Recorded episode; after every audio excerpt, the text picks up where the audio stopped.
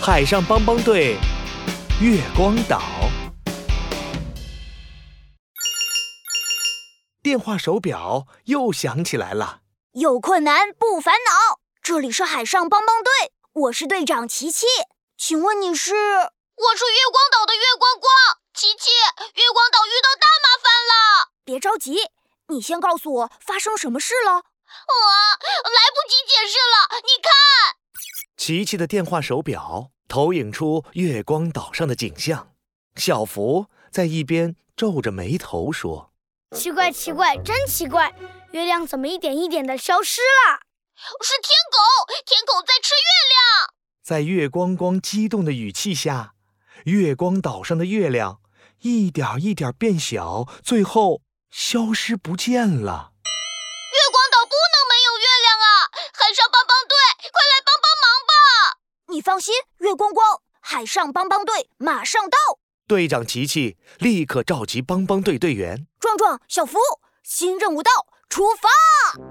咪咪咪，呜呜呜，救援船要开喽！今天开到哪儿？今天开往月光岛！Go go go！海上帮帮队出发，Let's go！有困难就要找海上帮帮队。 ，Go go go！不一会儿，海上帮帮队踏上了月光岛。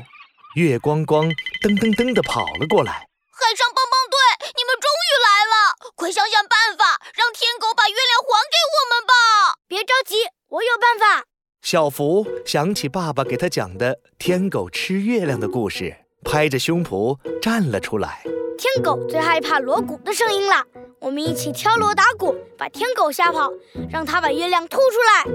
小福吧嗒吧嗒地从救援船上搬来了锣鼓，我们一起用力的敲，敲得越大声越好。大家一起用力地敲起了锣鼓，一边敲一边朝着天空大声喊。天狗，快把月亮还给我们！可是大家敲了很久，喊了很久，大家手也敲累了，嗓子也喊哑了，月亮还是没有出来。唉，小福的办法失败了。琪琪，现在该怎么办呀？你快想想办法吧！你放心吧，勇敢的海上帮帮队一定会帮你解决问题的。队长琪琪摸了摸蓝色的领结，思考起来。也许月亮并不是天狗吃掉的。琪琪打开救援手册，查起了资料。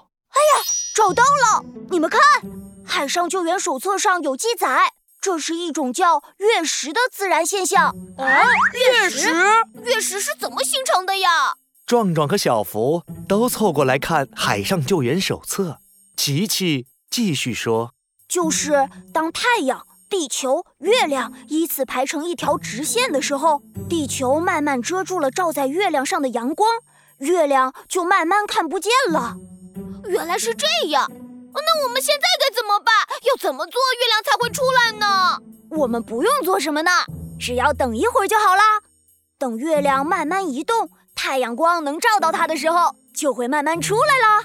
说完，琪琪指了指天空，你们看，月亮出来漆黑的夜空，慢慢的出现了一点点弯弯的月亮，慢慢的，月亮越变越大，越变越圆，月光越来越亮，最后，月亮又变成了圆圆的月亮。月亮回来了，月光光激动极了，好了，月亮又回来了！海上帮帮队，谢谢你们！了， 不用谢。